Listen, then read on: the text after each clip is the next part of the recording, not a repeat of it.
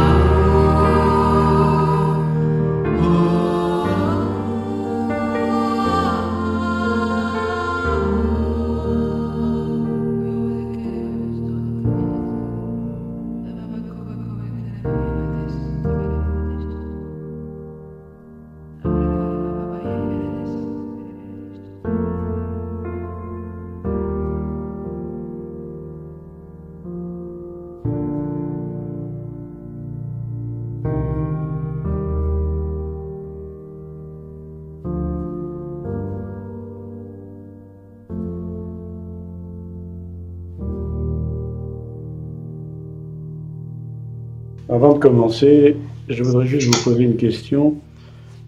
Est-ce que vous l'avez senti pendant les, hein, pendant les chants Le souffle. On va, on va parler de ça. Mais avant, on va prier un petit peu. Alléluia. Notre Père, notre Dieu, nous te bénissons. Te bénissons pour ta présence dans nos vies. Te bénissons parce qu'un jour tu as envoyé ton souffle. Tu as envoyé ton souffle dans nos vies et tu as fait de nous des nouvelles créatures. Tu nous as transformés. Et tu nous as, et tu nous modèles jour après jour à ton image, à l'image de ton Fils, de ce nouvel Adam, de ce dernier Adam que tu nous as envoyé ton Fils, le Fils de Dieu et Dieu le Fils, qui s'est dépouillé de sa gloire, qui est venu vivre parmi nous et qui est mort pour porter tous nos péchés, pour nous délivrer de la puissance du diable et pour nous transporter dans ton royaume. Nous te bénissons, Seigneur, et il a été ressuscité, tu l'as ressuscité, et tu l'as assis à ta droite. Alléluia, nous te bénissons, Seigneur. Merci pour ta parole que tu nous donnes et qui transforme les vies de chacun de nous jour après jour. Que ton nom soit béni. Je te prie que cette parole nous inspire. Seigneur, que ce soit toi qui parles. Euh, moi, je suis vraiment rien du tout là-dedans. C'est toi, Seigneur, c'est ta parole. Je te prie simplement de, nous aider à, à ce qu'elle pénètre dans nos cœurs et qu'elle produise du fruit pour la gloire de ton nom et l'édification de ton Église. Bénis chacun de, de mes frères et sœurs, chacun d'entre nous. Amen. Amen.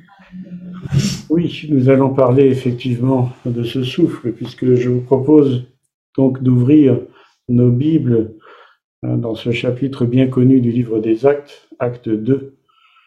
Donc je, je vous propose d'ouvrir vos Bibles parce que nous allons un petit peu parcourir ce passage. On ne va pas tout lire pour, euh, euh, rester, on va dire, dans, des, dans un timing correct. Et donc, comme vous le savez, après que le miracle de la Pentecôte s'est produit, Pierre, l'apôtre Pierre, a prêché pour la première fois, revêtu de la puissance du Saint-Esprit. Et on connaît tous cette prédication et ce qui en, ce qui en a suivi, ce qui s'en est suivi. La question, c'est finalement à qui s'adressait cette prédication. Ça, c'est un petit détail intéressant que je vous propose évidemment de parcourir. Et on a déjà des premières indications au verset 9.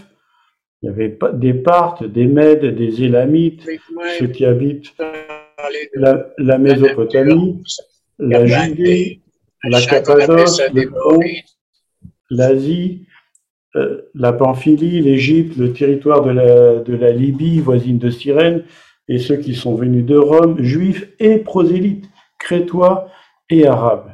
Et également, le verset 14, quand Pierre continue donc à s'adresser dans, sa prédication donc à, cette foule qui était venue, hein, qui, qui, avait été euh, attirée par ce bruit très fort qui s'était produit, ils étaient, ils étaient venus voir ce qui se passait, et il leur dit, donc au verset 14, Hommes juifs, et vous tous qui séjournez à Jérusalem, donc vous tous, Sachez ceci et prêtez l'oreille à mes paroles.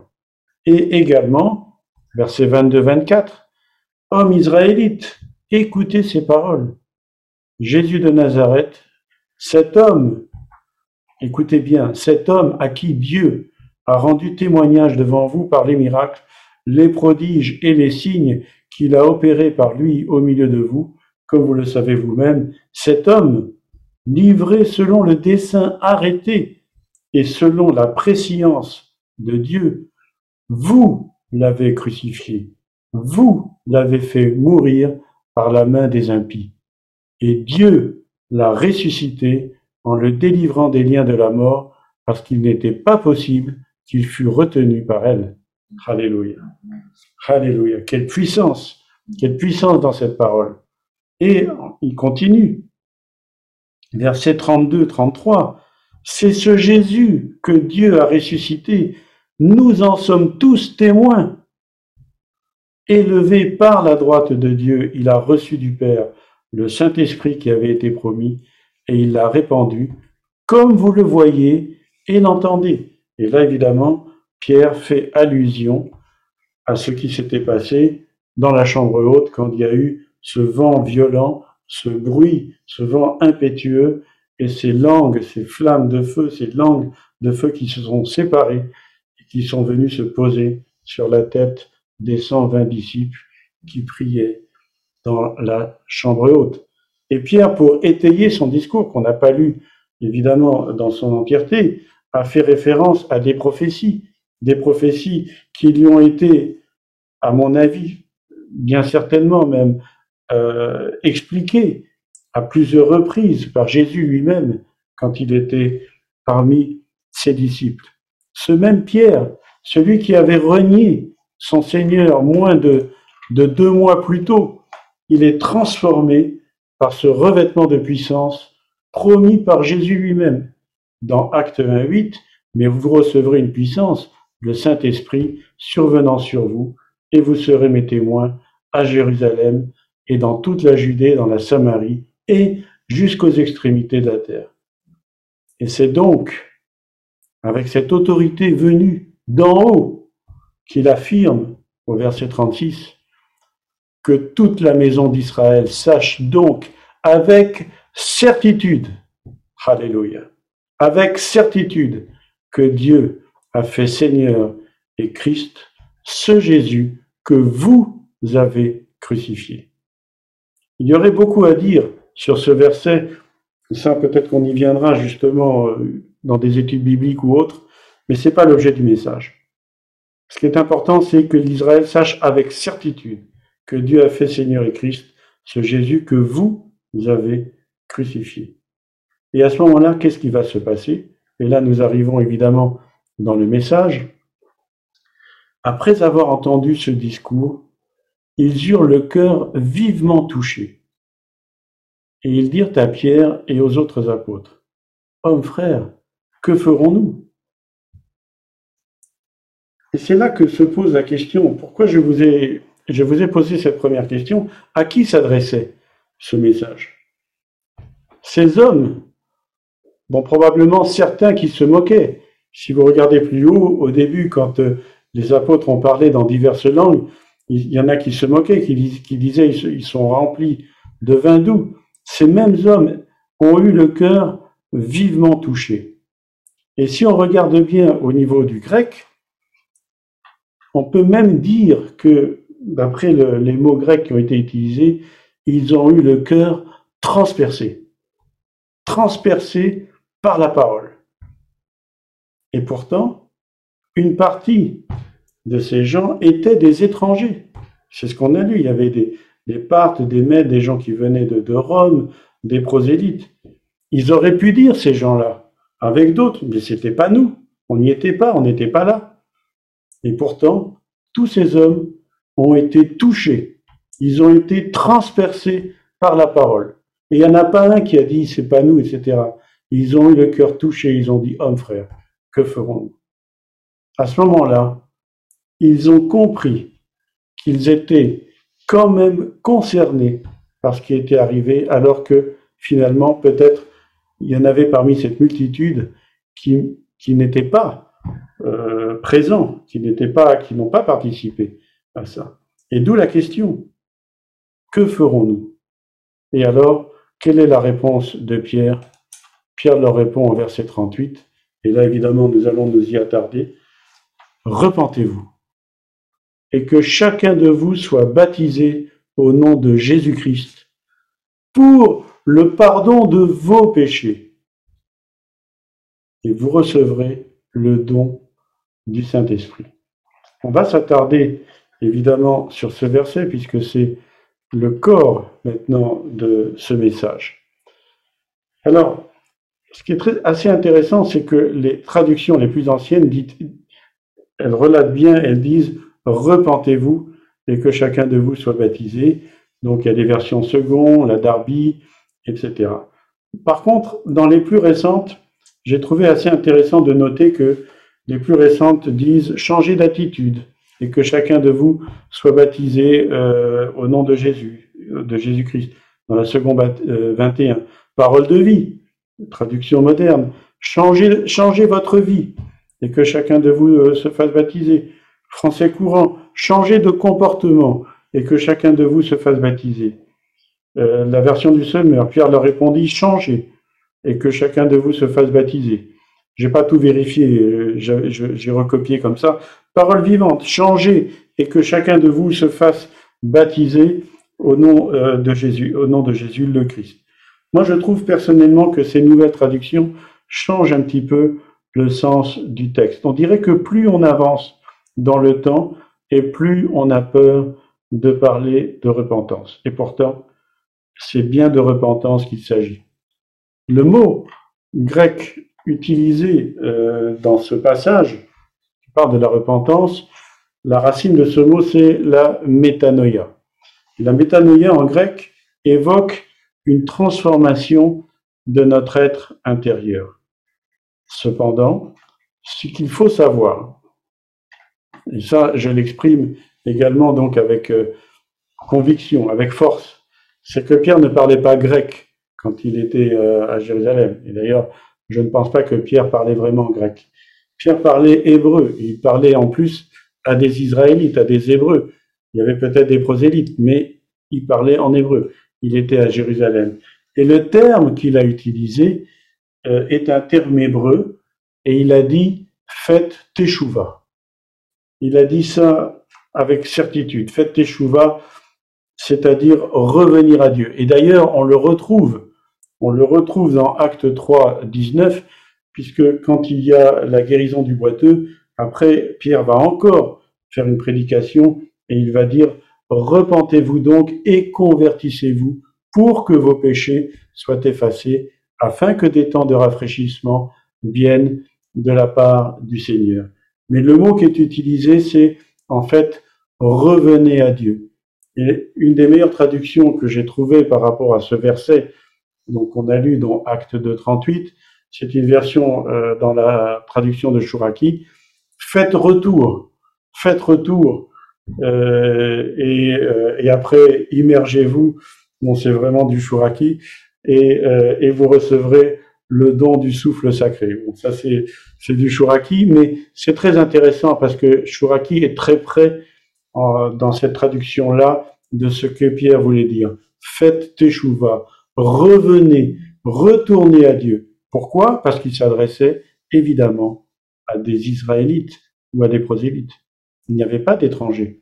Il n'y avait pas de personnes, euh, il n'y avait pas de ce que je, ce qu'on appelle aujourd'hui des gentils ou des ou en tout cas des païens, euh, bien que ce terme soit un petit peu galvaudé aujourd'hui. C'était c'était des gens qui étaient motivés, qui étaient venus à Jérusalem. Ils étaient venus en pèlerinage pour la fête de Shavuot, pour la fête de la Pentecôte. Ce, ce n'était pas ce qu'on appellerait des inconvertis, c'était des Israélites, des gens qui étaient même religieux, puisque comme je viens de vous le dire, ils avaient fait le, le, le pèlerinage. Mais à ces gens-là, Pierre va leur dire, faites teshuva, repentez-vous. Et par exemple, on retrouve ce terme, je donne juste un exemple dans Joël, au chapitre 2, versets 12 et 13. Maintenant encore, dit l'Éternel, revenez à moi de tout votre cœur, avec des jeûnes, avec des pleurs et des lamentations, déchirez vos vêtements et non, déchirez, pardon, déchirez vos cœurs et non vos vêtements, et revenez à l'Éternel votre Dieu, car il est compatissant et miséricordieux, lent à la colère et riche en bonté, et il se repent des maux qu'il envoie. La repentance initiale est difficile, quand elle s'adresse à des personnes qui ne connaissent pas vraiment qui est Dieu. Mais par contre, pour ces gens-là, qui étaient censés connaître, eh bien ce terme avait du sens. Et il faut savoir également que Jésus, à propos de la connaissance de Dieu, Jésus a dit justement dans Jean 17, la vie éternelle, c'est qu'ils te connaissent, toi, le seul vrai Dieu. Amen. Or, or, le prince de ce monde, l'ennemi de nos âmes, Satan, cherche à voiler qui est Dieu. 2 Corinthiens 4, 3 nous dit, ce verset très connu, si notre évangile est encore voilé, il est voilé pour ceux qui périssent, pour les incrédules dont le Dieu de ce siècle a aveuglé l'intelligence afin qu'ils ne voient pas briller la splendeur de l'évangile de la gloire de Christ qui est l'image de Dieu. Et non seulement Satan veut nous cacher la gloire de Dieu, mais en plus, il veut prendre sa place. Et pour ce faire, il va se déguiser en ange de lumière, comme le dit Paul dans, dans la seconde épître aux Corinthiens 11, 14. Et dans ce cas, qu'est-ce qui va se passer? Eh bien, Dieu va paraître méchant. Dieu va paraître sec. Dieu va paraître légaliste. Ça va être un Dieu de la loi, un Dieu, un Dieu des règles, un Dieu euh, qui n'a pas d'amour, un Dieu distant, un Dieu qui n'est pas proche de nous. Mais le seul vrai Dieu, celui que nous connaissons, c'est ce Dieu, ce Père qui court.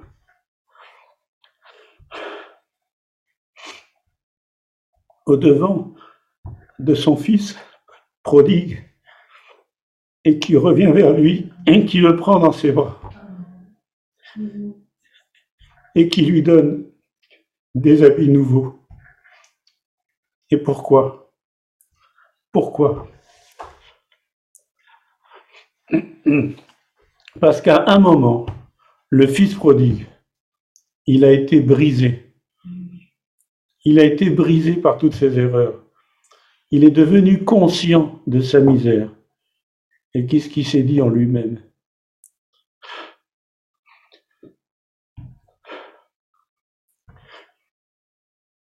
Je retournerai vers mon Père.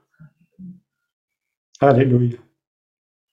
Et après, on revient sur le verset de Pierre. Si nous nous repentons, justement, si, et, et c'est ce que Pierre disait à ses hommes frères, car la promesse est pour vous, pour vos enfants et pour tous ceux qui sont au loin, en aussi grand nombre que le Seigneur notre Dieu les appellera. Ce véritable seul vrai Dieu est un Dieu d'amour qui nous aime et qui, à partir du moment où dans notre cœur nous allons dire je retournerai, à ce moment-là, il va lui venir vers nous. Il va courir au-devant de nous et il va vouloir nous prendre dans nos bras. Et il va accomplir cette promesse. Et de quelle promesse s'agit-il? Quelle est cette promesse? Eh bien, c'est le verset précédent. Vous recevrez le don du Saint-Esprit. Alléluia. À qui s'adresse cette promesse? À ceux qui ont été vivement touchés par la prédication. Et après, par un effet tout à fait logique et facile à comprendre, du fait que ceux qui ont été touchés par cette prédication vont obéir à l'injonction de Pierre, à savoir se repentir, se faire baptiser au nom de Jésus-Christ, eh bien, automatiquement, leur vie sera transformée, comme on va le voir. Et donc, par conséquent, les enfants pourront bénéficier, tout en conservant leur libre arbitre et aussi ceux qui sont au loin. Mais on va s'attacher évidemment à ceux qui sont vivement touchés. Et je vous propose maintenant d'approfondir de façon assez précise euh, ce passage. Si on approfondit, on voit d'abord donc qu'il faut être il faut d'abord être touché, vivement touché, transpercé même par la parole de Dieu. Et comme on dit en mathématiques, c'est une condition qui est nécessaire, c'est-à-dire elle est absolument indispensable.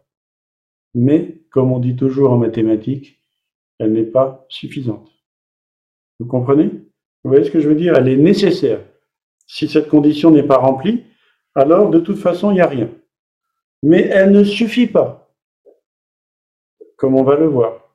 Cette condition ne suffit pas. Et c'est ça qui est très important. Et c'est là-dessus que je voudrais vraiment insister aujourd'hui.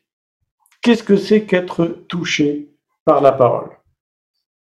Eh bien, c'est sentir justement que Dieu est en train de nous parler. C'est entendre sa voix. Et c'est là qu'il peut y avoir une première confusion. Parce que certains peuvent penser que ça suffit. Ils ont été touchés. Ils ont été émus. Ils ont entendu. Ils ont vu. Ils, ont, comme on, l'a vu, ils ont même eu le cœur transpercé par la parole. Et ils pensent que ça suffit. Mais justement, le verset que nous venons de lire nous dit clairement que ça ne suffit pas. La parole montre clairement que ce n'est pas le cas. Ce n'est que le commencement, ce n'est que le début. Et qui sont ceux qui ont été touchés? Ce sont ceux justement qui étaient, euh, qui ont entendu cette parole. Alors comment, comment on va l'appliquer aujourd'hui? Comment on va le voir. Alors bien entendu, je suis certain que ce message ne s'adresse pas directement à vous, parce que je suis certain que vous allez voir, vous allez comprendre dans ce qui va suivre que vous n'êtes peut-être pas directement, certainement pas même directement concerné, mais peut-être qu'autour de vous, dans votre assemblée, et parmi les personnes que, que vous côtoyez, des frères et des sœurs, eh bien, ils peuvent être concernés. Et donc, en fait, qu'est-ce qui se passe? Il y a des personnes qui vont à l'église, qui vont à l'église tous les dimanches, et même plus, il était biblique, ils vont, ils vont assister. Et comme on l'a entendu hier, justement, pendant cette très belle étude euh, dont on a pu bénéficier, ils viennent consommer, ils viennent recevoir, ils viennent manger de la parole, ils viennent, ils viennent, ils viennent, et ils sont totalement passifs. Ils viennent consommer. Il y en a peut-être qui sont indifférents, mais le cas de ces gens-là ne nous intéresse pas. Nous parlons de ceux qui sont touchés. Ils sont touchés par la prédication. Ils aiment même entendre la parole. C'est formidable. C'est mieux que rien. Mais c'est insuffisant. C'est totalement insuffisant comme on, vient de lire et on va insister là-dessus. Et je dis maintenant, écoutez bien, ce n'est pas parce qu'une personne ressent les effets du Saint-Esprit dans l'Église, ce n'est pas pour cette raison-là que ça veut dire qu'elle l'a reçu. Est-ce que vous comprenez? Je vais donc répéter. Ce n'est pas parce que une personne ressent la présence de Dieu, ce n'est pas parce qu'une personne est touchée qu'elle a reçu l'Esprit. Elle peut être touchée par l'Esprit. Elle peut voir l'effet de l'Esprit. Elle peut voir des miracles. Elle peut même bénéficier de miracles. Elle peut même être guérie. Elle peut même exercer des dons. Elle va peut-être prophétiser. Elle va même peut-être guérir, comme on le, sait dans, dans Matthieu 7. Mais cette personne-là, ça ne veut pas dire qu'elle aura reçu le Saint-Esprit. Et c'est ça qui est important. C'est le thème, c'est le thème central de ce message. Parce que justement, par ce message, nous voulons déjouer un énorme mensonge de la part de l'ennemi, qui veut faire croire à certaines personnes qu'elles ont reçu l'Esprit et que par conséquent elles sont sauvées, alors qu'elles ne le sont pas encore. Matthieu 7, verset 7-14, est relativement clair et toujours par rapport à ce thème. Demandez, c'est Jésus qui parle à ses disciples, et il dit demandez et l'on vous donnera, cherchez et vous trouverez, frappez et on, vous ouvrira, car quiconque demande reçoit, celui qui cherche trouve, et on ouvre à celui qui frappe. Lequel de vous donnera une pierre à son fils s'il lui demande du pain, ou s'il demande un poisson, lui donnera-t-il un serpent?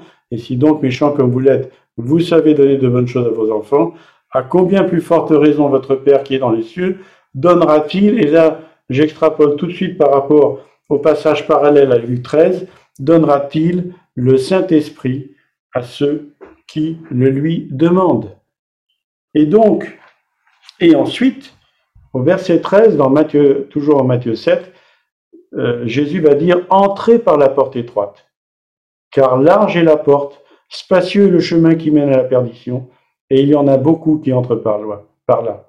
Mais étroite est la porte, et resserré le chemin qui mène à la vie, et il y en a peu qui les, qui les trouvent.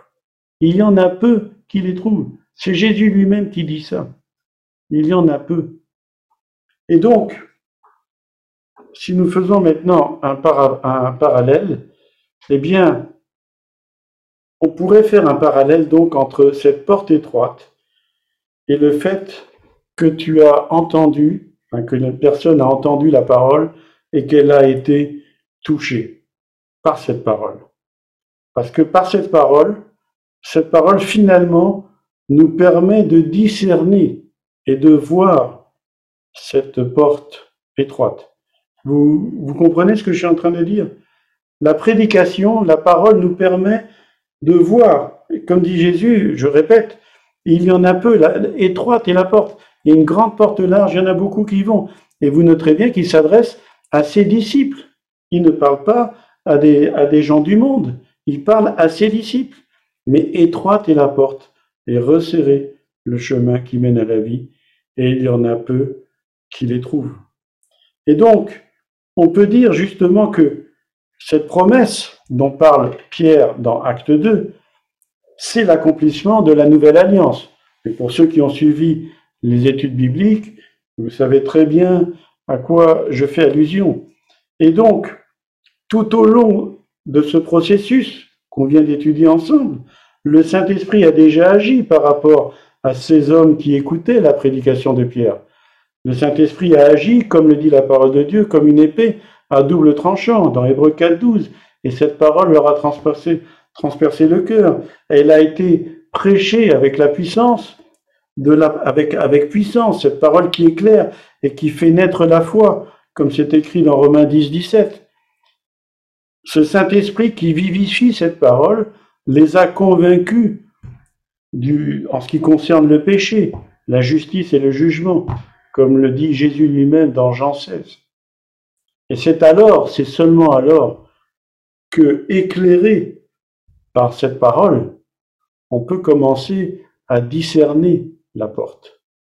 Vous comprenez, vous voyez bien, il y, a quelque chose d'assez, d'assez subtil, enfin, en tout cas, je voudrais insister sur ce, fait que déjà la porte n'est pas si facile à voir, c'est ce que Jésus dit. Il y en a peu qui la trouvent, et que c'est seulement l'écoute de la parole éclairée par l'Esprit qui nous permet de la distinguer et de la discerner. Et c'est bien ce que dit Jean dans euh, Jean 1, versets 12 et 13. Écoutez bien. À tous ceux qui l'ont reçu, à ceux qui croient en son nom, elle a donné le pouvoir de devenir enfants de Dieu, lesquels sont nés non du sang ni de la volonté de la chair, ni de la volonté de l'homme, mais de Dieu. Il y aurait on pourrait parler des, centaines d'années sur ce, rien que sur ces deux versets qui sont extraordinaires. Mais je voudrais insister sur ce petit détail. À ceux qui l'ont reçu, donc cette lumière qui éclaire tout homme, hein, elle permet donc de la recevoir et de croire en son nom. Et croire, euh, en grec, c'est un mot très fort. Ça veut dire adhérer, ça veut dire coller, coller à la parole et elle donne le pouvoir, c'est-à-dire la possibilité de devenir enfant de Dieu. Et qu'est-ce que ça veut dire? Eh Bien, ça veut dire qu'à ce moment-là, nous voyons la porte, mais Dieu nous laisse notre libre arbitre. Et Dieu nous dit, ben voilà, toi, tu as entendu ma parole, tu as été éclairé, mon esprit t'a convaincu d'un certain nombre de choses. Mon, mon esprit t'a éclairé sur ta condition. Et maintenant, voilà la porte. Mais tu as le pouvoir de décider si tu veux passer par la porte ou pas. Vous comprenez ça? Pas.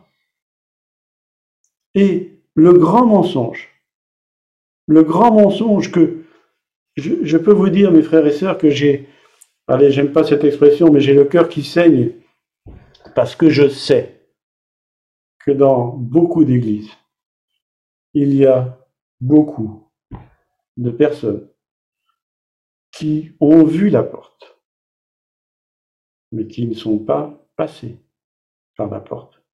Ils l'ont vue. Et même ils l'ont vue à plusieurs reprises. Ils ont été touchés, mais ils n'entrent pas. Ils n'entrent pas dans cette porte.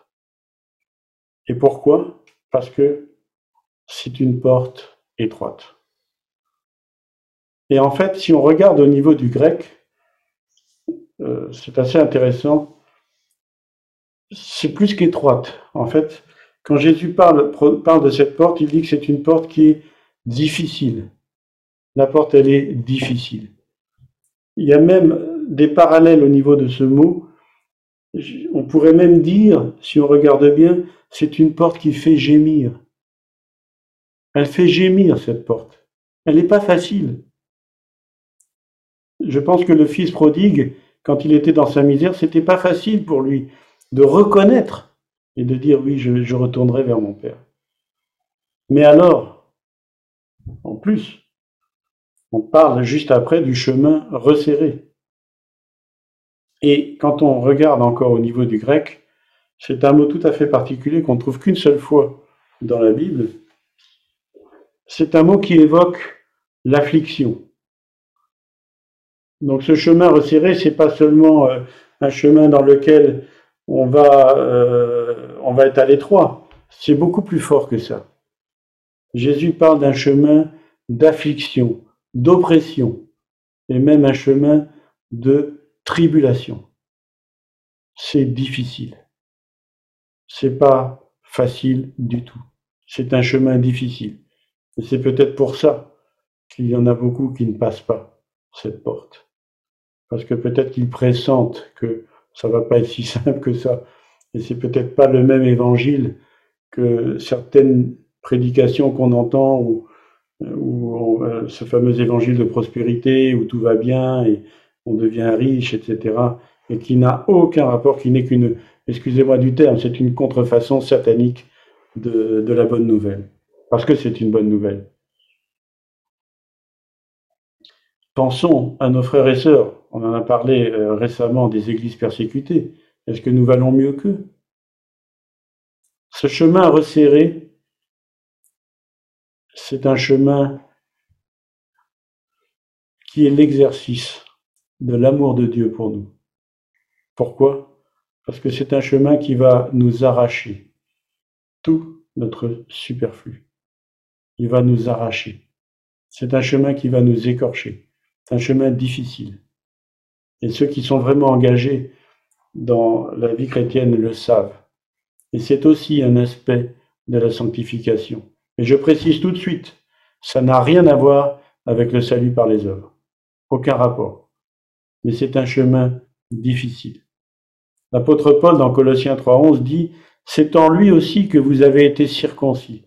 D'une circoncision qui n'est pas faite par la main de l'homme, mais de la circoncision de Christ écoutez bien maintenant, qui consiste à vous dépouiller du corps de votre nature pécheresse. Ce chemin étroit, mes frères et sœurs, cette porte qui fait gémir, et ce chemin d'affliction, d'oppression, il est destiné à nous dépouiller de notre nature. C'est un chemin de sanctification. Et nous comprenons alors beaucoup mieux ce que Jésus disait à ses disciples, alors qu'il y avait une foule qui le suivait, mais la foule ne le suivait pas pour rentrer dans ce chemin. Elle le suivait parce qu'il y avait du pain, parce qu'il y avait des poissons, parce qu'il y avait des guérisons. Et donc elle suivait pour les bénéfices. Et c'est normal, c'est humain. Et c'est tout à fait logique. Et, Jésus l'a fait, justement. Il l'a fait. Mais par contre, il a averti. il s'est retourné. Il a dit, quiconque quiconque ne porte pas sa croix et ne me suit pas ne peut pas être mon disciple. Donc, quelle est, pour quelle raison suivons-nous Jésus Et est-ce que nous suivons le vrai? Celui justement qui va nous dire porte ta croix et suis-moi et passe par cette porte, cette porte qui fait gémir. Passe, entre dans ce chemin qui sera un chemin difficile. Je t'ai prévenu, mais qui est un chemin absolument merveilleux, comme on va le voir. Amen. Il s'agit donc de cette promesse. Entrez par la porte. Elle se, réalisera si et seulement si cette condition est remplie, à savoir donc de passer par cette porte qui fait gémir. Beaucoup trop de chrétiens vont à l'église, ils aiment la parole de Dieu parce qu'elle parle, mais ils sentent au fond d'eux-mêmes qu'il y a quelque chose qui ne tourne pas rond, il y a quelque chose qui ne va pas, il y a quelque chose qui manque. C'est peut-être justement, et c'est la question sur laquelle je voudrais terminer maintenant, et sur laquelle je voudrais qu'on réfléchisse. Peut-être qu'ils ont vu cette porte. Ils ont vu cette porte, et peut-être ils l'ont vue à plusieurs reprises, mais ils ne sont pas encore entrés. La peur de l'inconnu. Cette porte étroite. Imaginez, euh, j'ai été d'ailleurs en début de cette année, j'avais été dans une usine qui est une usine, euh, ce qu'on appelle un, site Céveso. On, fait, on fabrique des choses dangereuses, etc. Et on est obligé de passer par un portillon. Euh, le problème, c'est que quand on passe par le portillon, euh, on peut rien prendre avec soi. C'est impossible. C'est juste fait pour qu'on passe. Et, et, et j'ai pensé évidemment à cette porte étroite. Et peut-être que cette porte étroite oblige certains à laisser justement cette grosse valise dont ils voudraient pas se passer, ils voudraient la prendre avec eux, mais c'est pas possible. C'est une porte qui est qui peut être pénible, et donc peut-être que ces personnes-là, peut-être moi, peut-être nous, on manque de confiance. On manque de confiance. Et donc, je voudrais terminer maintenant sur justement la concrétisation et la réalisation de, euh, de cette promesse. C'est la lecture de la parole qui va engendrer la foi et qui va engendrer aussi justement, qui va nous éclairer, va nous permettre de voir cette porte. Et c'est à nous de décider justement si nous voulons entrer, c'est-à-dire par la repentance sincère, véritable, et si nous voulons par notre conversion nous engager, nous engager réellement dans un chemin qui sera difficile. Comme on l'a vu, c'est un chemin oppressif, c'est un chemin difficile. Mais c'est le seul chemin qui mène à la vie.